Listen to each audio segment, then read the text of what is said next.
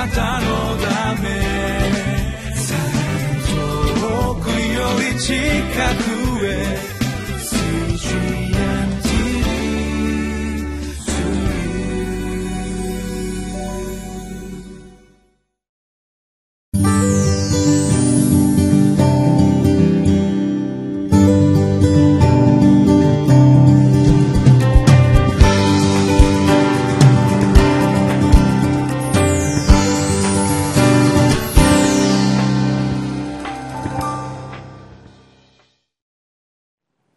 皆さんこんにちは。いかがお過ごしでしょうか。上野芝キリスト教会の三好明久です。今日もリビングライフのテキストを用いて神様の言葉である聖書からご一緒に教えられてまいりましょう。本日は8月6日土曜日。テキストは吉脇12章1節から24節。献身してロークする時神の約束が成就しますです。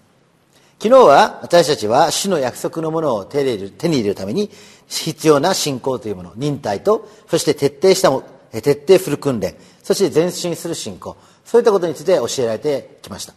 えー、今日のテキストは、まあ、その続きなんですけれども、私たちがその時にですね、より具体的にどのようなこの戦略を持って、この約束の地を得ていくのか、そのことについてですね、ご一緒に3つのステップで教えられて、そして私たちの人生において、確かにですね、歯車のあった人生を求めて歩ませていただきたいと思います。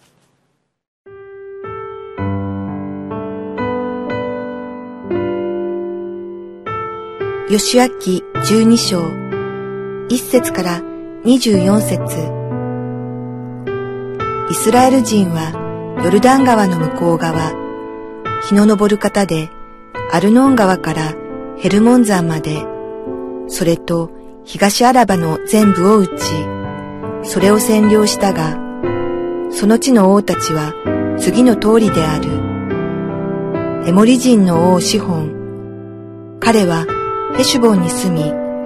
アルノン川の淵にあるアロエル、川の中部とギルアデの半分、アモン人の国境のヤボク川までを支配していた。また、アラバを東のキネレテコまでと、東のアラバの海、すなわち潮の海、ベテ・ハエシモテの道まで、南はピスガの傾斜地の麓まで支配していた。また、レファイムの生き残りの一人であったバシャンの王オグの領土。彼はアシュタロテとエデレイに住み、ヘルモン山、サルカ、ゲシュル人とマーカ人の国境に至るバシャンの全土、及びギルアデの半分、ヘシュボンの王シホンの国境までを支配していた。主のしもべモーセとイスラエル人とは彼らを撃った。主のしもべモーセはルベン人とガド人とマナセの半部族にこれらを所有地として与えた。ヨシュアとイスラエル人とがヨルダン川のこちら側、西の方でレバノンの谷にあるバール・ガドからセイルへ登っていくハラクサンまでの地で撃った王たちは次の通りである。ヨシュアはこの地をイスラエルの部族に所有地、その割り当ての地として与えた。これらは産地、低地、アラバ、傾斜地、アラノ、及びネゲブにおり、ヘテ人、エモリ人、カナン人、ペリジ人、ヒビ人、エブス人であった。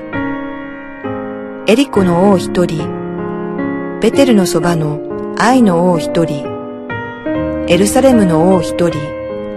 ヘブロンの王一人、ヤルムテの王一人、ラキシュの王一人、エグロンの王一人、ゲゼルの王一人、デビルの王一人、ゲデルの王一人、ホルマの王一人、アラデの王一人、リブナの王一人、アドラムの王一人、マケダの王一人、ベテルの王一人、タプアハの王一人、ヘフェルの王一人、アフェクの王一人、シャロンの王一人、マドンの王一人、ハツルの王一人、シムロン、メロンの王一人、アクシャフの王一人、タナクの王一人、メギドの王一人、ゲデシュの王一人、カルメルのヨクネアムの王一人、ドルの高地にいるドルの王一人、ギルガルのゴイムの王一人、ティルツァの王一人、合計31人の王である。イスラエルの人たちはこの約束の地に入るためにこのヨルダン川のこの東の方からこのやってきます、まあ、南の方からこのヨルダン川の東の方南の方からやってくるわけですけれどもその時にここに書いているエモリ人の王シホンとバシャンの王オブの領土を通らなければならなかったわけです。で、その時に、エモリオ人の王シホンにですね、私たちはここ通っていきたいんだけど、こういうふうにこう言うわけです。特に邪魔しないから、ちゃんとあの、行動を通っていくので、安心してくださいっていうわけですけれども、しかし通らせてもらえないということが起こるわけです。で、その結果、この戦いになりまして、このヨルダン川の東側で、この彼らを徹底的に滅ぼすということが起こります。で、もともとそれはイスラエル人が、この計画したことではなかったわけですけれども、神様の側では、まあその計画があったということなんですよね。で、ここのところに私たちは、まあ素晴らしい神様の祝福を見るんじゃないかなと思うわけですけども、彼らは、イスラエルの人たちは、ただ神様が約束した土地、ヨルダン川のですね、この、え西側ですよね。肥沃な土地、父と蜜の流れるところ。まあ、そこに向かってこの進んでいったわけです。ですから私たちはですね、まあ、神様の計画を全部知り得ることはできませんから、今現時点で神様はこれからどういうことをしようとしようとしているのかは全部は知り得ないので、とりあえず分かっている神様の約束。その約束に向かって、これまっすぐに進んでいくということが重要です。最初からですね、何か戦いを仕掛けて、そして人間的にですね、この策略を張り巡らして、あの東側も取ってやろうとかですね、そんなことを思わなかったわけですよね。ただ、もう素直に神様が約束したところにまっすぐに進んでいったと。まあ、その時に、まあ、その道通らせてくれないかといっただけのことなんです。で、これはですね、私たちが最初はですね、やはりこの正面からいろんなことに向かっていくっていうことが重要です。まあ、人間っていうのはですね、いろいろこう考えすぎて、あ、こうこうやったらああなるんじゃないか、こここうなんじゃないかっていろいろですね、考えすぎて失敗するっていうこともありますから、神様が約束してくださったこと、まあ、それを素直に信じて、そしてそこに向かってまずはまっすぐに進んでいく。これがまあ戦略的なですね、重要なことです。もしかしたらそれだけかもしれないから 神様がですね、与えてくださっていないものまで人間の手で取ろうとしてはならないわけですよね。これがまず第一番目です。で、第二番目はですね、私たちがシンプルにこの神様の約束、聖書に従って歩もうとするときに、神様は別の計画があるかもしれないということです。それは私たちが今度はですね、まあ、私たちが聖書を読んでいるだけでは知り得ない。今度は精霊という方が私たちにさらに具体的にいろんな導きを与えるんです。で、これは前進していくときにいろんなことが起こります。状況がいろいろ閉ざされたり開かれたり壁にぶち当たったりいろんなことが起こっていく。その度ごとに私たちは神様に静まって主よどういうことでしょうか。こういうふうに私たちは祈るわけです。で、その時に神様は具体的な導きを与えます。で、この時にも、やはりそうだったわけですよね。神様がその土地を与えるって言ってですね、そして戦いになっていくんです。ですからですね、イスラエルの人たちは、この神様の声に聞き従って、そして、まあ、本意ではなかったけど、彼らからしてみたら、最初はそういうつもりじゃなかったけれども、このヨルダン川の東側でもですね、彼らは戦うんです。そしてですね、結局、神様が、そのヨルダン川の東側の人たちを、まあ、滅ぼしてですね、戦いに勝って、そしてその肥沃な牧草地、羊を飼うのにふさわしいですね、この場所を、この得るようになっていくわけです。で、これがですね、私たちにとってみれば、固定観念から私たちが解放されるという体験になります。私たちがですね、人生を送っていくときに、もし聖書を読んで、聖書に、ああ、こういうふうに神様が教えられてて、これだなと思ってやってもですね、私たち自身にバイアスがかかってますから、私たちはバイアスっていうのは偏りがあるから人間っていうのはいろんな経験や文化を通してですね、この自分自身にやはり色眼鏡がついてるんですよね。だから聖書を読んで自分が理解したと思っても、神様ご自身のご計画がもっと別のところにあるかもしれないということは十分あり得るんです。で、それは私たちが具体的に進めていくときに起こっていくんです。私は進学校にいた時にですね、はい、この3年間のプログラムを2年で終わって帰る予定だったんです。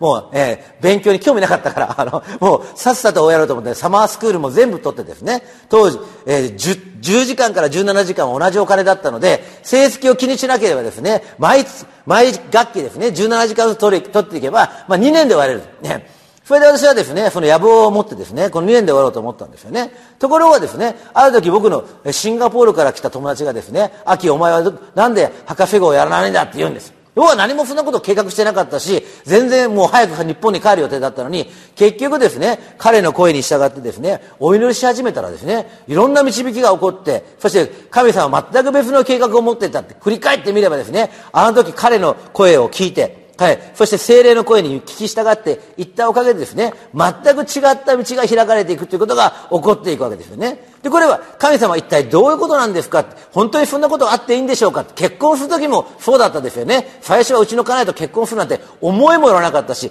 大学生の時にですね、えー、刑事系の夏季学校で初めて会った時もですね、全くそんなことはみじんも感じなかったしですね、えー、全然計画になかったですね。ところがですね、不思議なことが起こってですね、えー、いろんなこと、出来事の中で、神様これは一体どういうことですかと聞いているうちに、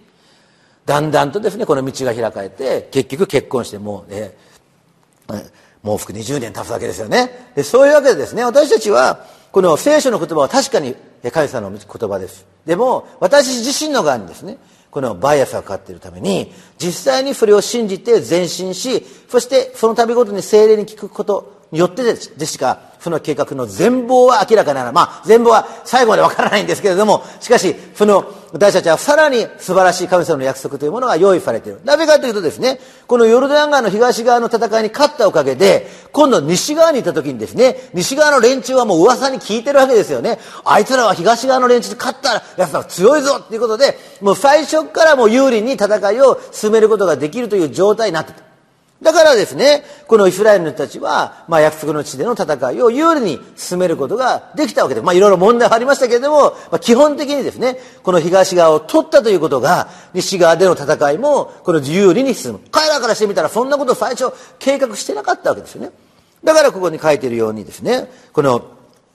えー、モーセの時代にですね、東側を取って、そしてヨシュアの時代になって、この西側を取って、そしてヨシアは、その神様が与えてくださった地をですね、それをこのみんなに割り当てていくことができたわけです。ここに王様の名がずっと書いてありますけど、西側の王様も全部ですね、この戦いに勝っていくんです。そしてヨシアは結局ですね、それは全て神様がしてくださったことなんだとして、神様にこの栄光を返すことができたわけですよね。モーセの時だってですね、ヨシアになってからだって、これは神様がいちいちやってくださらなかったら、こんな結果にはならなかった。神様が全てやってくださったんだということを、このリスト、王様のリストを出すことによってですね、ほら、こんな王様を全部勝つことができたんです。これは神様のおかげなんです。私たちはそのおかげで約束の地、相続地を得ることができましたと言ってですね、この書いているわけですけども、ですから私たちは、このえー、まず最初は約束の地に向かって進んでいくんですけども、2番目は主の具体的な導きに従っていく。そして3番目にその結果が与えられたならば、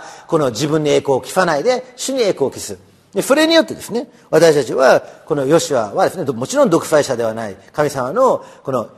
導きによって、神様の力によって、主の戦いによってですね、この約束の地を得ることができた。私たちもこの素晴らしい神様の計画、私たちはまだ全貌明らかになっていない。しかし、神様もっと素晴らしい計画を持っておられることを信じて前進させていただきましょう。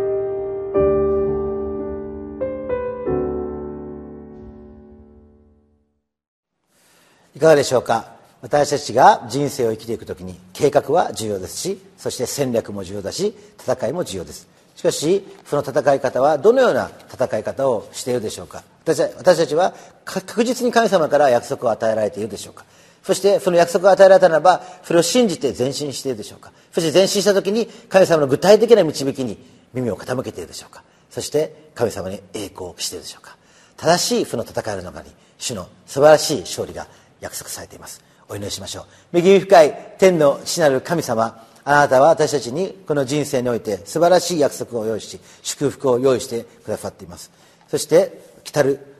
世においても永遠の命を用意しもうすでに私たちの人生はイエス・キリストにあって勝利が与えられています。そのことを信じるときにあなたが私たちを確実にその与え与えてくださっている約束の実現する奇跡の生涯と導いてくださっていることを信じることができますから心から感謝いたします。主をどうぞ私たちがあなたに聞き従いあなたの御言葉と御霊に聞き従いそしてあなたの栄光を聞くことができるように主をどうぞ導いてください。主イエス・キリストのお名前によってお祈りします。アーメ